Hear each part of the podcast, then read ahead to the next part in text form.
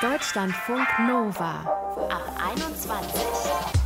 Heute mit Charlene Rogal. Herzlich willkommen und hallo. Ach ja, da kommt ja bald wieder was auf uns zu. Dieses Weihnachten. Und dann sind ja da noch diese Geschenke. Laut einer aktuellen Studie geben Frauen jetzt während der Pandemie weniger Kohle für Weihnachtsgeschenke aus als die Männers. Im Vergleich zum Vorjahr hauen die raus. Aber was schenken und wie viel und vor allem, was steckt dahinter? Das besprechen wir heute. Und als allererstes kümmern wir uns darum, wie wir eine gute Schenkbeziehung pflegen. Denn, ganz ehrlich, beim Schenken ist es ja nicht so locker aus der Hüfte, immer easy peasy. Nee, da geht's oft um Erwartungen. Linda Mitterweger ist Psychologin, Autorin und Paartherapeutin. Da kommt das Thema Schenken und Kommunikation immer wieder auf. Hallo Linda. Hallo. Warum ist denn das überhaupt so ein aufgeladenes Thema, also Verschenken und Geschenke bekommen? Ich glaube tatsächlich, dass diese Ladung hinter dem Thema ganz viel auch daher kommt, weil man bei diesem Thema Schenken oft nicht weiß, was so wirklich richtig oder falsch ist. Da gibt es sehr viele Fallstricke, es gibt sehr viele ja, Probleme, die mit Geschenken einhergehen können. Und ich glaube, gerade viele Männer können diese Rolle nachvollziehen, dass sie nicht so richtig wissen, was sie da erwartet und womit sie richtig liegen. Muss man denn immer unbedingt 100% richtig liegen? Ich meine, das sind ja zwei verschiedene Menschen, die haben einen verschiedenen Kopf. Muss das denn immer sein, dass es genau das perfekte Geschenk ist? Das kommt so ein bisschen auf die Erwartungen an. Wenn einem Mensch Geschenke nicht so wichtig sind, dann stört es ihn wahrscheinlich auch nicht so sehr, wenn er nicht das perfekte Geschenk bekommt. Wenn ein Partner aber sehr auf Geschenke fixiert ist, dann kann das schwierig werden, ja, wenn er nicht das bekommt, was er sich gewünscht hat, oder wenn er auch das Gefühl hat, vielleicht einen Glaubenssatz dahinter hat, wenn mein Partner mir nicht das schenkt, was ich mir wirklich wünsche, dann liebt er mich vielleicht gar nicht. Was sagt es denn über eine Person aus, wenn Geschenke sehr wichtig sind? Das kann verschiedene Dinge aussagen. Beispielsweise, dass sie in ihrem Elternhaus kennengelernt hat, dass sehr viel über Geschenke funktioniert, dass vielleicht Liebe, Zuneigung, Bindung über Geschenke funktioniert und dass dieses Thema der Geschenke deshalb so einen hohen Wert hat. Vielleicht sind die Geschenke auch die Liebessprache dieser Person und deshalb ist es ihr so wichtig. Vielleicht gibt es da auch eine Verbindung dazu, ja, wie gut es um die Beziehung steht, je nachdem, wie viel da vielleicht auch geschenkt wird oder wie genau das Geschenk dann auch passt. Also da gibt es sehr viele Dinge, die mit Geschenken zusammenhängen können. Gehen wir mal davon aus, ich bekomme jetzt was geschenkt und ich bin wirklich enttäuscht. Wie gehe ich dann damit um? Unbedingt sagen oder eher für sich behalten? Ich denke, da muss man so ein bisschen abwägen. Wenn ich jetzt Socken von meinem Partner bekomme und die gefallen mir nicht, dann muss ich überlegen, kann ich wohl damit leben, mein restliches Leben solche oder ähnliche Geschenken wie zum Beispiel diese Socken von meinem Partner zu bekommen, weil ich davon ausgehen kann, dass mein Partner, wenn ich ihm nicht widerspreche, wenn ich ihm sage, das Geschenk gefällt mir vielleicht sogar, davon ausgeht, dass er mit solchen Geschenken auch in Zukunft bei mir punkten kann.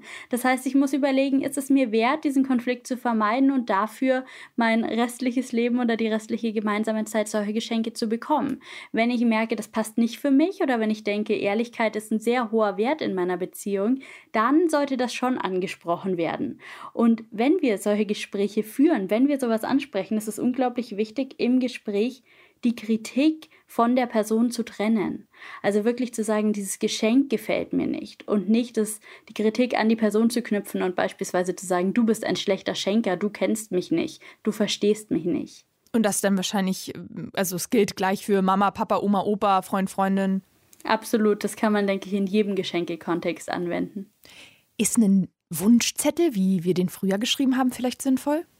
Ich finde es tatsächlich eine schöne Sache, weil beim Wunschzettel auch noch in einem gewissen Maß der Überraschungseffekt bleibt. Wir können vielleicht auf einen Wunschzettel fünf Punkte schreiben, die wir uns wünschen würden, und ähm, der andere sucht sich dann zwei oder drei Dinge aus, die er uns schenkt, oder vielleicht auch nur ein größeres.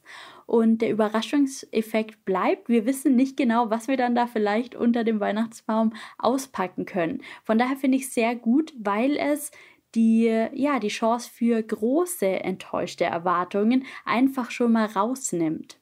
Ich finde das ja manchmal auch echt einen Druck, dass Geschenke immer so eine Überraschung sein müssen. Vielleicht müssen sie das auch gar nicht. Also da ist es gut, sich wirklich auch mal mit dem Gegenüber zu unterhalten und zu überlegen, wie wichtig sind uns denn Überraschungen? Klar, wenn sich jetzt der Partner beispielsweise ganz explizit wünscht, überrascht zu werden, dann ist das wohl die Aufgabe und dann liegt darin wohl auch der Kern des Geschenks. Vielleicht gibt es aber einen Wunsch, den man ja erfüllen könnte und der einfach erfragt werden kann und dann braucht es die große Überraschung vielleicht auch gar nicht. Nicht jedem Menschen sind Überraschungen ja gleich wichtig. Wie lerne ich denn zu erkennen, womit ich jemandem eine Freude mache? Gibt es unterschiedliche Geschenktypen, wo man es so ein bisschen erahnen kann? Ich denke, es gibt auf jeden Fall unterschiedliche Typen. Und ich denke, es gibt so drei grobe Strategien, wie ich das erkennen kann. Ich kann zum einen sehr aufmerksam sein. Ich kann darauf achten, was gefällt meinem Partner, wo sagt er vielleicht auch mal, ach, sowas könnte ich mir selbst mal kaufen, sowas gefällt mir, sowas würde mich interessieren. Ich kann aus der Erfahrung lernen. Ich kann sehen, wie hat er früher auf Geschenke reagiert? Welche meiner Geschenke sind bisher sehr gut bei ihm angekommen? Auf welche Geschenke war er vielleicht besonders stolz? Mit welchen Geschenken befasst er sich heute auch noch sehr? Wofür habe ich vielleicht auch als Schenker viel Lob bekommen? Und natürlich gibt es immer noch die Möglichkeit, auch einfach nachzufragen und das Thema offen zu legen und nachzufragen, was vielleicht auch gerne gewünscht wird und was vielleicht auch gut geschenkt werden kann. Ich habe in meinem Freundeskreis so die letzten Jahre festgestellt, dass wir alle so ein bisschen entgrenzt geworden sind, was so Summen angeht. Also früher hat man so irgendwie fünf Euro ausgegeben und jetzt wird das gefühlt irgendwie immer mehr, weil man jetzt auch so arbeitet und so. Gibt es da auch irgendwelche Regeln? Also man kann natürlich nicht eine Regel festsetzen, die für alle gilt, aber es macht durchaus Sinn, sich im Freundeskreis beispielsweise mal zu überlegen, wie wollen wir das zukünftig handhaben? Möchten wir da vielleicht eine allgemeingültige Abmachung treffen, dass es beispielsweise einen Maximalwert für Geschenke gibt oder dass wir nur zu bestimmten Anlässen schenken? Und wenn es so eine Abmachung gibt, dann ist natürlich die oberste Regel, dass alle Beteiligten diese Abmachung auch einhalten. Ich kenne auch Menschen, die hassen es, Geschenke zu bekommen, sagen es immer wieder und trotzdem jedes Jahr ist die Situation da, dass diese Person etwas geschenkt bekommt. Warum können wir das nicht irgendwie lassen? Vielleicht hat es mit gesellschaftlichen Konventionen zu tun. Vielleicht kommen wir uns ja, wie ein nicht so guter Gast vor, wenn wir da ohne Geschenke auftreten. Tatsächlich finde ich, wenn dieser Wunsch, kein Geschenk zu bekommen, ernst gemeint ist, dennoch etwas zu schenken, tatsächlich fast schon eine Grenzüberschreitung. Mhm. Und ich würde absolut davon abraten, in so einem Fall zu schenken und absolut dazu raten, die Grenze dieses unfreiwillig Beschenkten zu wahren. Was hältst du von Wichteln? Ist es eine äh, feine Sache oder ist es äh, völliger Schwachsinn, weil es ja dann gerne in so einen Schrottwichteln auch verkommen kann? Ich finde grundsätzlich, wenn die Beteiligten Spaß daran haben und wenn es eine positive Auswirkung auf das Leben, vielleicht auch auf das Zusammenleben, gerade auch vielleicht unter Kollegen, auf die Stimmung an der Arbeitsstelle hat, dann kann sowas wunderbar sein. Natürlich ist beim Wichteln die große Gefahr, dass ähm, Dinge gekauft werden, die dann überhaupt nicht gefallen. Von daher sollte auch beim Wichteln sollte es klare Regeln, klare Abmachungen geben und auch hier sollte man einfach gut darauf achten, dass der Beschenkte dann was hat, womit er auch was anfangen kann, damit nicht all die Geschenke, die beim Wichteln so in den Umlauf gebracht werden, dann irgendwo im Regal verstauben. Was ist denn jetzt beim Schenken in der Pandemie anders? Ich denke, wir müssen uns ein bisschen umstellen, was wir schenken. Wir können beispielsweise keine Konzertkarten schenken. Wir können nicht gemeinsame Erlebnisse in dem Ausmaß verschenken, wie wir es früher gemacht haben. Vielleicht kann ein solches Geschenk aber jetzt, gerade in der Pandemie, auch Hoffnung geben. Vielleicht können wir Dinge schenken, die wir dann, wenn diese Situation sich wieder verändert, wenn Dinge wieder möglich werden, zusammen erleben können. Vielleicht können wir ja, Geschenke so einbringen, dass sie wirklich Hoffnung geben und dass sie ein gutes Gefühl schaffen. Generell glaube ich aber, dass die Menschen jetzt in der Pandemie grundsätzlich zu mehr materiellen Geschenken greifen als früher, weil es jetzt einfach besser anwendbar ist. Psychologin Linda Mitterweger war das für euch. Danke, Linda, für das Gespräch hier. Gerne. Deutschlandfunk Nova. Ihr seid so gut. Ich bin dieser Tage, muss ich gestehen, so ein bisschen weihnachtsgrinchig unterwegs. Also kann mir das noch nicht so richtig vorstellen und verdränge eigentlich naja, bis jetzt noch so ein bisschen die ganze Geschenkthematik. Wir haben euch auf Social Media gefragt, was ihr denn dieses Jahr schenken wollt. Und was total auffällig ist, ihr wollt irgendwie alle selber was basteln. Ich war besonders beeindruckt von folgendem Vorschlag. Ich scroll mich hier mal durch eure Antworten. Jeder und jede von uns malt ein Bild und am Ende losen wir aus, wem man es schickt. Das finde ich fantastisch. Besonders auch bei meiner Familie wären die Begabungen da, glaube ich, sehr, sehr breit gestreut. Also am Ende des Tages würden wir wahrscheinlich sehr viel darüber lachen. Was ich hier auch noch lese, ist zum Beispiel Schlafanzüge, das kommt immer gut an, coole, bequeme Kleidung. Dann natürlich Bücher, aber nicht von Amazon. Das ist hier eine Antwort, die ihr uns gegeben habt auf Instagram. Hm, was lese ich noch? Selbstgemalte Weihnachtskarten, die sind der Hit. Kräuter- und Chiliöl selber machen. Festes Deo natürlich auch selber machen. Ein äh, bisschen Gin wünscht ihr auch noch dem einen oder anderen. Und selbstgenähte Masken, das kann ja gerade jeder gut gebrauchen. Oh, eine Sache habe ich noch entdeckt. Ein gehäkeltes Einkaufsnetz. Das finde ich auch ganz nett. Also, vielen Dank für eure Antworten. Hoffentlich hat euch das ein bisschen Inspiration gegeben.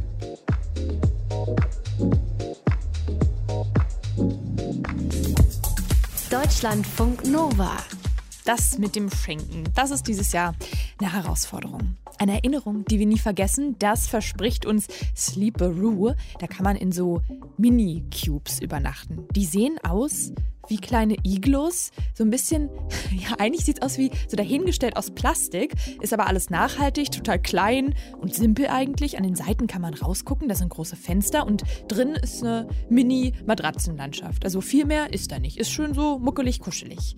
Was sich genau hinter den Pop-up-Erlebnisnächten verbirgt, hat uns Karen Löhnert erzählt. Hi Karen. Hi. Wo stehen denn diese Dinger? Die stehen sowohl outdoor als auch indoor immer sechs Monate lang an einem Ort. Das kann alles sein, was besonders ist. Also zum Beispiel auf dem Dach eines Bunkers hier in Hamburg, wo man dann über die ganze Stadt schauen kann. Oder am Ende von einer Seebrücke, die so 300 Meter in die Ostsee hineingeht aber eben auch im Museum oder in der Therme. Also es gibt ganz viele unterschiedliche Orte in Deutschland jetzt so inzwischen über 60.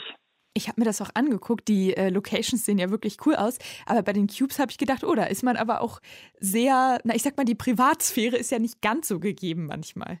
Doch, also wir suchen die Orte ja gerade so aus, dass man dort für sich alleine ist und auf dem Dach des Bunkers oder im Museum ist man dann wirklich komplett für sich alleine. Wenn es so sein sollte, dass wir jetzt zum Beispiel am Strand stehen oder auch am Ende von der Seebrücke, mhm. dann sorgen wir dafür, dass da immer so eine kleine Abgrenzung drumherum ist, damit eben genau diese Privatsphäre nicht stört wird. Aber die Rollos kann man eben auch natürlich zumachen, wenn man niemanden sehen will oder nicht gesehen werden will. Wie kamt ihr denn überhaupt auf die Idee? Naja, also ich war immer schon so ein Fan von Erlebnisübernachtungen, ob jetzt irgendwie im Baumhaus oder im Tipi oder in der Höhle, alles Mögliche, was es da so gibt. Ähm, aber weil ich eben selber aus der Tourismusbranche komme und auch in der Beherbergungsindustrie gearbeitet habe, hatte ich dann einfach Anspruch an äh, Qualitätsstandards und die habe ich irgendwie niemals da vorgefunden, wo ich sonst immer übernachtet habe. Ich wusste also nicht, muss ich da jetzt auf einer Isomatte schlafen, bringe ich meinen Schlafsack mit und es waren eben immer nur einzelne Orte. Der Anspruch war, von uns eben ein Objekt zu schaffen, das man überall aufbauen kann und wo man dann also immer seine super Matratze vorfindet, seine kuscheligen Decken und Kissen. Ich habe auch gedacht, es ist ja schon Kategorie kleines Luxusgeschenk. Also 120 Euro kostet dann so eine Nacht. Könnte ich ja eigentlich auch in so ein krasses Hotel gehen, oder? Das ist nicht vergleichbar. Also äh, Hotel ist Hotel und das ist einfach immer ein gewisser Standard. Bei uns geht es auch nicht um die Übernachtung, es geht ja um das Erlebnis. Ne? Also stell dir vor, du schläfst in deinem Cube im Museum und kannst dann eben da nachts äh, rumspazieren mit deiner Taschenlampe und das Museum erkunden. Oder du bist möglicherweise in der Therme und kannst dann noch mal äh, nachts schwimmen gehen. Das sind dann einfach Erlebnisse, die einfach im Kopf und im Herzen bleiben. Und da sind 120 Euro für drei Personen mit Chillbox absolut nicht zu viel. Wurde gerade während der Corona-Pandemie bei euch eigentlich besonders viel gebucht? Ja, tatsächlich. Also wir sind ähm, natürlich auch betroffen von diesen Lockdowns. Mhm. Also wenn Lockdown ist, dann dürfen wir auch keine Übernachtung anbieten. Aber als das dann Ende Mai diesen Jahres äh, endlich vorbei war, da sind die Leute also wie verrückt alle rausgeströmt. Äh, sie konnten natürlich nicht weit verreisen und deswegen war so ein kleiner Ausstieg aus dem Alltag zwischendurch genau das Richtige. Ne? Also da hatten wir einen richtigen Rand. Da waren einige Orte in 0, nicht komplett ausgebucht bis zum Ende der Saison. Und Beherbergungsverbot gerade, wie macht ihr dann das? Pause. Ja, Pause, ganz genau. Wenn jetzt Lockdown ist, also wir hatten zum Beispiel äh, gerade Mitte Oktober einen ganz coolen neuen Spot. Da konnte man äh, jetzt das allererste Mal in Hamburg hier in der Europapassage im Einkaufscenter übernachten. Und ähm, da war so unglaublich viel ran und dann wurde das kurzfristig wieder abgesagt. Also wir hoffen natürlich genauso, dass der Lockdown jetzt äh, schnell durch ist und äh, dass wir dann wieder normal anbieten können. Und so lange kann man eben Gutscheine kaufen, die wirklich ja dann die Aussicht auf das kleine Erlebnis, auf das kleine Abenteuer vermitteln. Karen Löhnert von Sleeperoo war das für euch. Danke, Karen. Danke dir. Und auch cool sind natürlich so Tiny Hotels oder Baumhaushotels. Wollte ich immer mal drin übernachten. Und wer jetzt Action mag und noch so denkt, hm, was gibt es da noch an so Geschenken? Da kann man ja auch eigentlich immer ganz gut gerade Gutscheine verschenken. Ich habe äh, dieses Jahr meinen Tandemsprung ausprobiert. Ich habe mich getraut mit Maske und es wäre ja so geil, wenn das dann nächsten Sommer auch mal ohne wieder gehen würde. Und was man am Ende, gerade auch jetzt in stressigen Pandemiezeiten ja sowieso immer schenken kann, ist Zeit.